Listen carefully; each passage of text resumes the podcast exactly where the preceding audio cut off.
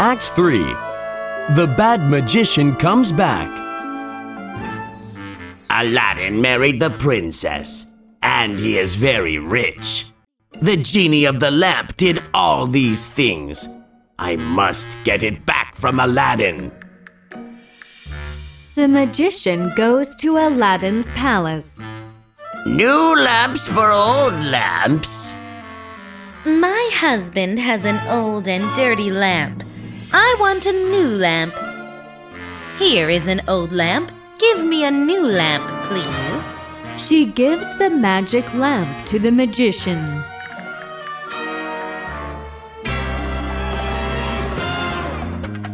Aha! Now I have the magic lamp.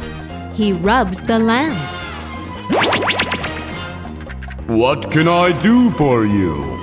Take away the palace and the princess. Yes, sir.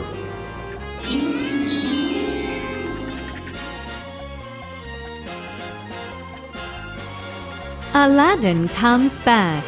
Where is the princess? I don't know. My palace and my wife are gone together. Where are they? Find her, or you will die.